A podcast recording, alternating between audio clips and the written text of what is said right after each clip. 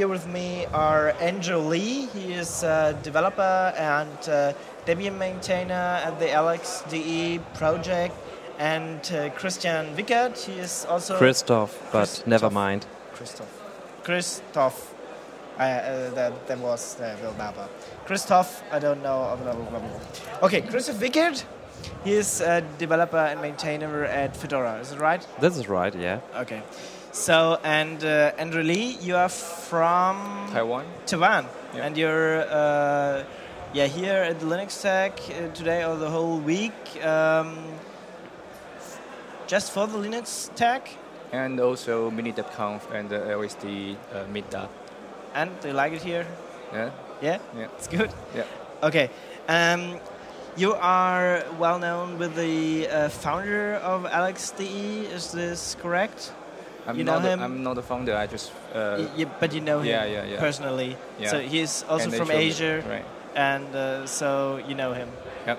Yeah. And how is he like? And Uh, he is now a former uh, uh, doctor working in hospital. ah, uh, okay. Yeah. It's nothing technical. Uh, yes, but he's still like coding, so still uh, doing the development and the, the also uh, look after his patients on the same time. Okay. What, what was his intention when he founded LXDE? Uh, for for a doctor, it's maybe not usual to do such things. yeah. Uh, when I met him, he was a student, a poor student, and he used to a Windows programmer and wrote a very famous software that in Taiwan, the most of the university students they use his software to get on BBS. BBS. the BBS is a, a like a telnet protocol. Then you can connect to a site has lots of information, board on that. This is that kind of system. Ah, okay. And uh, now he's still uh, an active developer in LXD. Yeah, yeah, yeah. He, the, the program is called PC Man, so this his nickname from, because Ah. the software was called PC Man. And and this And- is what does it do? Uh, it's just just a uh, telnet protocol client to connect to BBS system, and he he he I met him. He he just uh, start to use Linux, so I show him some lot of things, but during the time he don't have a lot of. He only have a Pentium 2, uh, 266 megahertz machine, very old because he was a post student, and uh, that was uh, 2005. And uh, on 2006, that uh, our company has a retired machine which has a broken hard drive. Then I bought a new hard drive, prepare, repair the, the, the, the very old laptop, and give to him as a gift. And then after a few weeks, he showed me he loaded a new program called IETab. Maybe you know this is a Firefox or Mozilla plugin called IETab.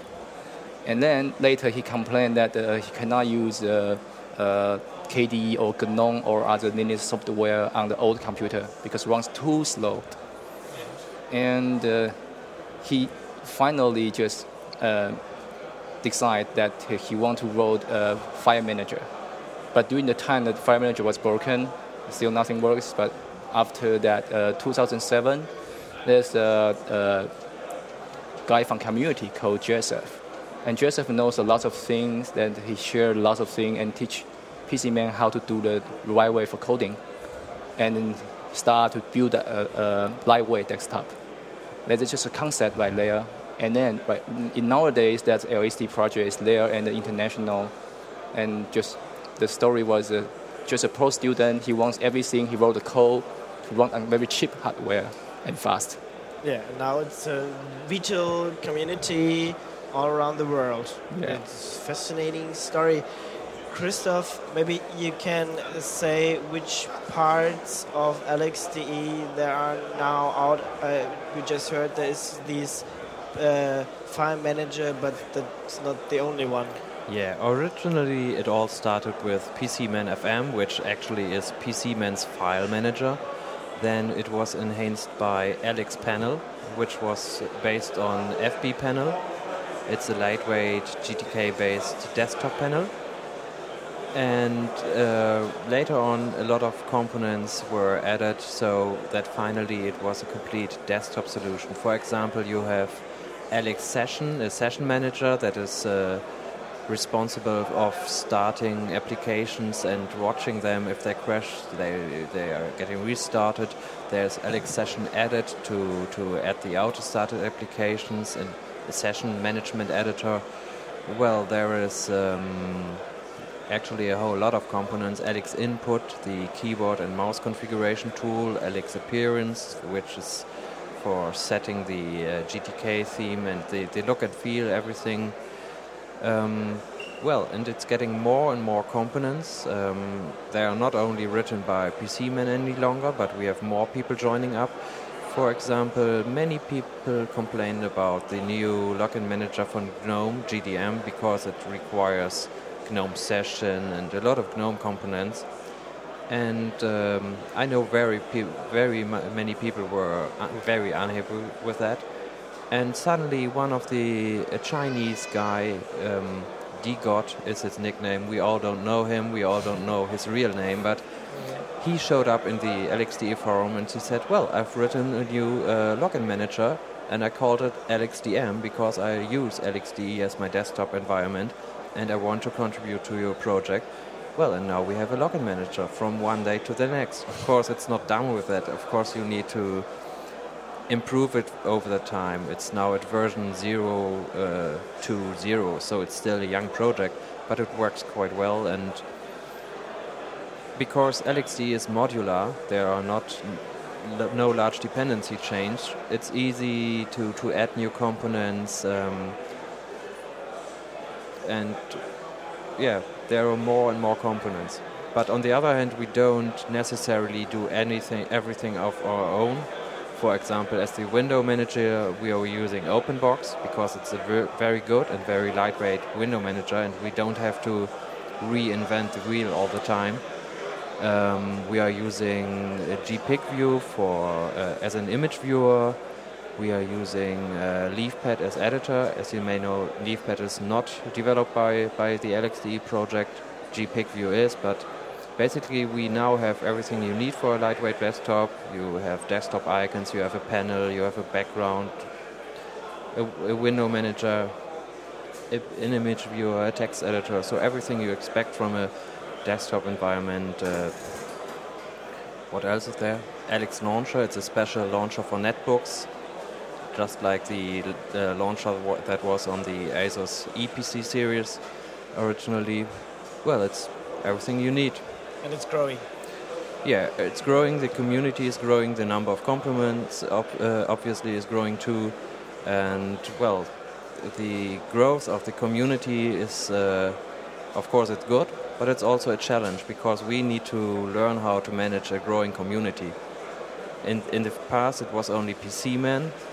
It was very much focused on him, but now and then it became very popular in Taiwan, so it was mainly a Taiwanese project. But uh, as the community is growing, it's spreading all across the world. It's, for example, there are people from South Af- uh, South America um, actively involved, and so on. And we need to organize and to to communicate the whole uh, community. You, you just said it's uh, a GTK based thing, is it right? Yeah, everything yeah. except OpenBox is GTK based. We decided, or PCman originally decided to use GTK because GTK is, uh, well, it's not necessarily the most lightweight toolkit, but if you are going for, if you want to have something that is uh, good to localize, and that supports input methods. This yeah. is very, yeah, important yeah, very important for Asian people because they have different uh, characters, different alphabet than we have here in Europe. So they decided to go for uh, GTK, and mm. I think it was a right decision. Yeah, Lee, do you agree? Uh, is, it, is it is the right decision? yeah, go? yeah, yeah, yeah. Okay, maybe um, you can explain what is uh, the benefit if I use LXDE over, for instance, GNOME? Um, why, why should I use LXDE? Um, I think that most people that uh, if in Asia we have some less powerful hardware, for instance, or some schools they have some old hardware they cannot offer the money to buy upgrade a new machine. So LXDE brings the alternative, and also the, the alternative for upgrade and for free. They don't have to upgrade the hardware, but they can upgrade more speed from the software. That's the main benefit. Okay.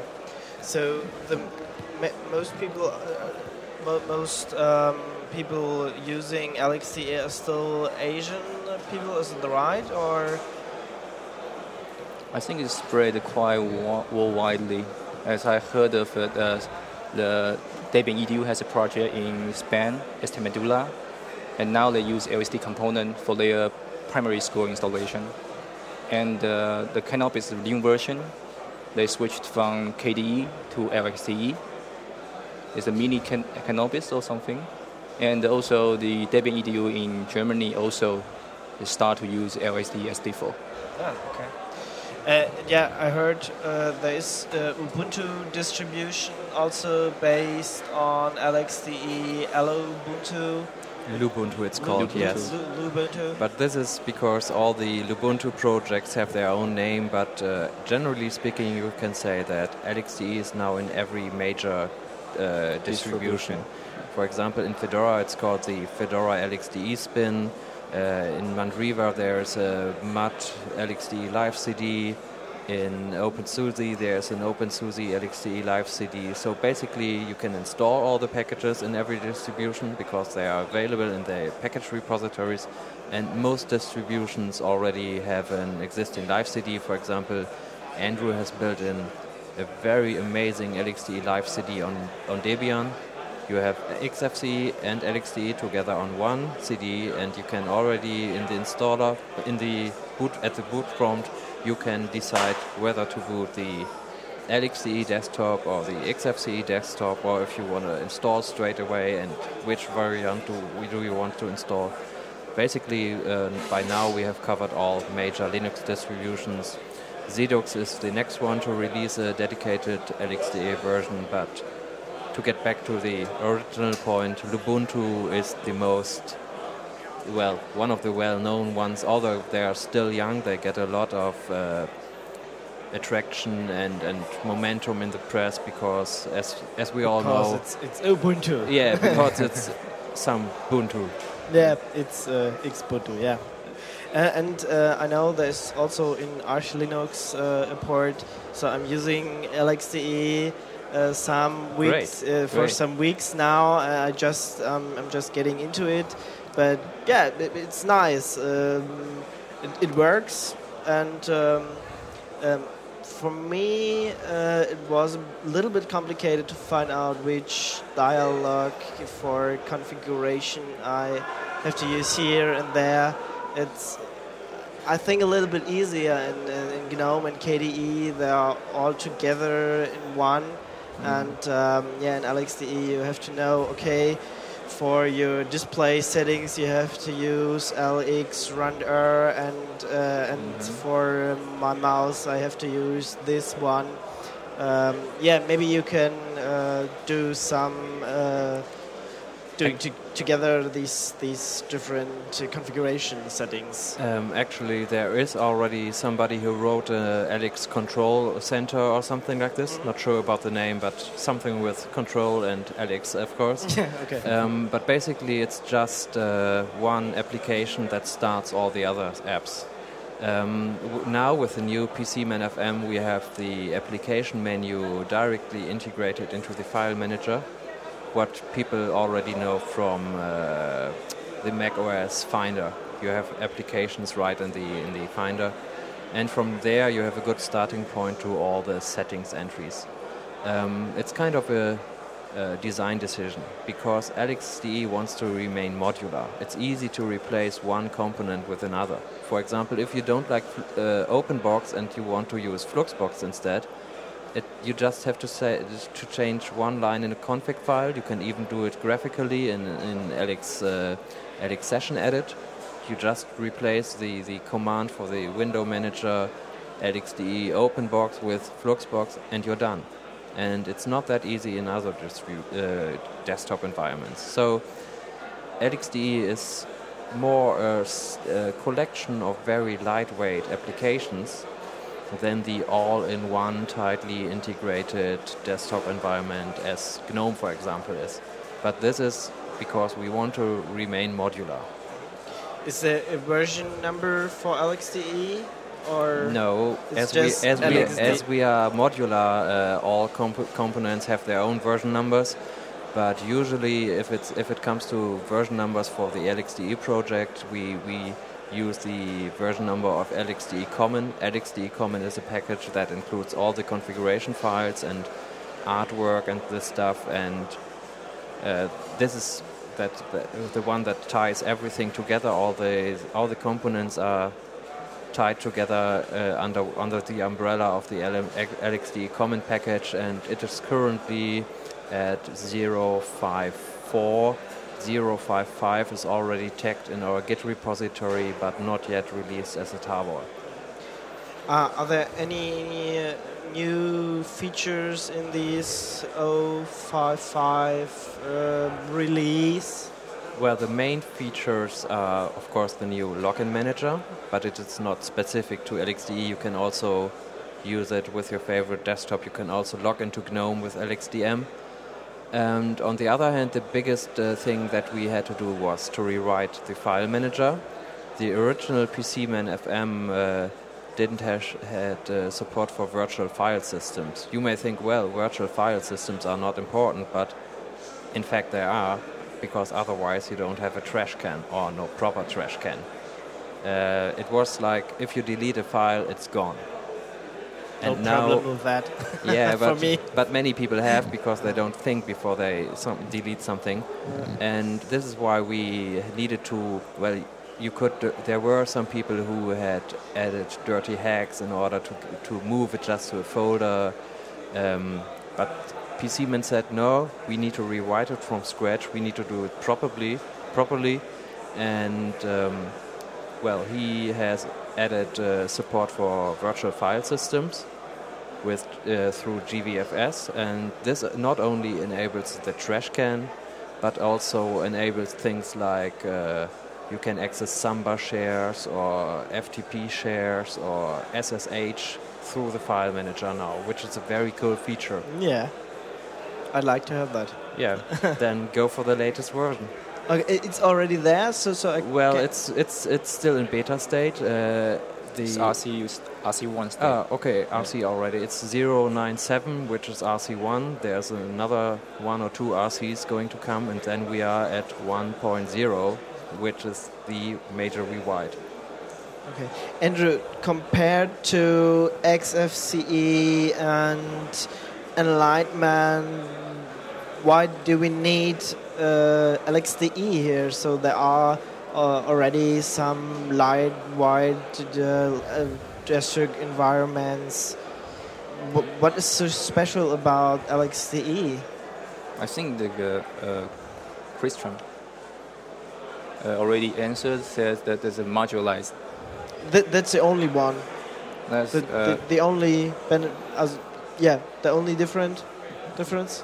Well, if you speak of, uh, sorry for stealing the question, oh. if you speak of XFCE, for example, XFCE yeah. is uh, kind of related because there is XFCE uh, code actually in LXDE. Ah, okay. So we we treat them as our brothers, and um, but still LXDE has a conf configuration framework XFConf, which is a central requirement. XFCE has his own widget libraries, uh, libxfce GUI or libxfce UI in the new version that is going to come up.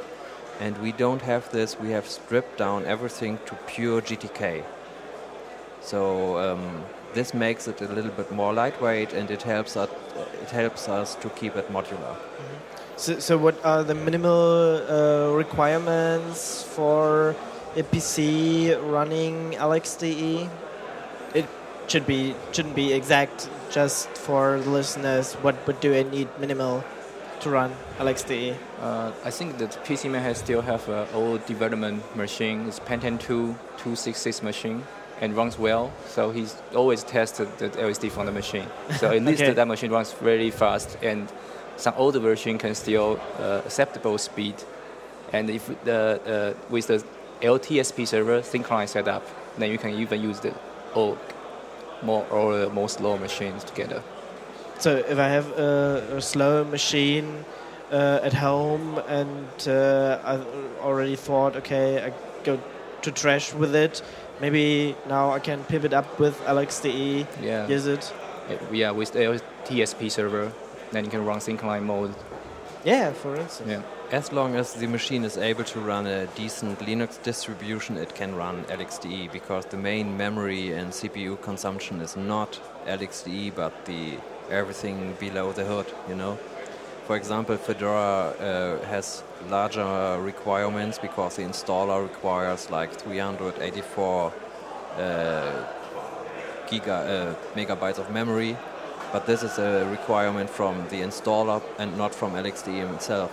You can remove memory after you have installed it, and it will still run at a reasonable, uh, speedy fashion. Okay. What do I need minimal at the G- GTK version? I mean, uh, uh, maybe I can install an old Linux kernel and some old GTK versions to, um, yeah, to limit this. Also, we don't know.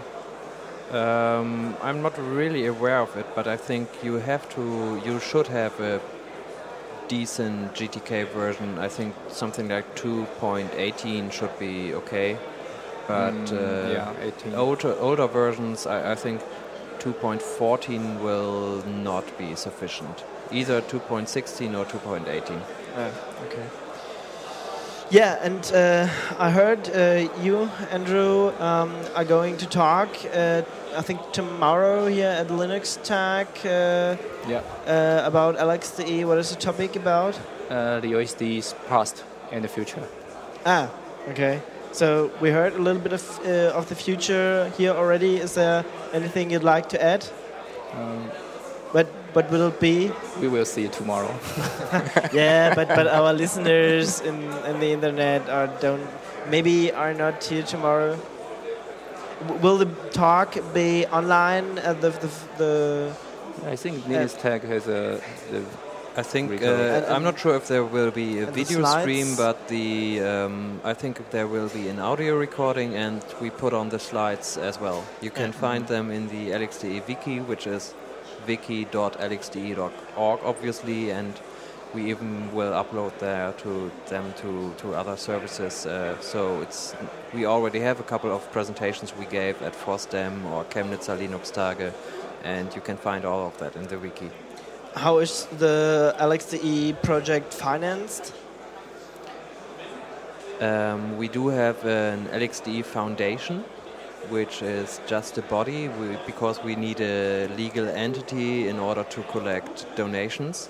It's a German e.V. for the German uh, listeners Why, why is it a German e.V.? because it was founded here in Berlin. Because here are people who are interested in LXDE, who are working in LXDE. It's I, I think LXDE is especially popular here in Germany. I mean, of course, in Taiwan and all over Europe and in South America, but here in Germany, there's a lot of people. So the LXDE Foundation was founded in Berlin, and it collects some money. It's not that much. We are still looking for sponsors, of course. For example, um, hardware vendors that are selling. There are all, already already hardware vendors, for example, in South America, in Brazil, that are selling laptops, netbooks with uh, LXDE. No. And these are well. It would be nice if they actually gave some something back to the community. So in order we can make things like Andrew coming over here to, to Europe, so, so we can make these things happen. Because uh, of course he cannot travel for free. So everybody who's uh, using LXDE and who thinks, ah, I'd like to donate a little, go to the LXDE homepage. There's a PayPal button, uh, and you can, well, whatever sum you are able to afford, we are we are happy about it. And if I want to join the uh, development crew, just also go to the homepage and uh, go to the or to our IRC or how do I get Uh, in touch with you people? on our homepage, we have a page for community and how to join. That, that describes all the structure about our community and all the methods you can join, all the resources you can use, and lead you to the uh, bug tracker and where to download and where to discussion and the mailing list and forum and the blog and everything. Just like that, and also how to translation. Everything is documented on, on the, web, on the on the website. Okay, then go to lxde.org and uh, yeah, have a look at maybe join, maybe sponsor or uh, something like that. Thank you, Andrew. Thank you, Christoph, for be being here. And uh, yeah, have a nice uh, Linux Tag uh, the rest of the days here. And maybe next year we see each other again. Yeah, thanks Yeah. to Radio Tux.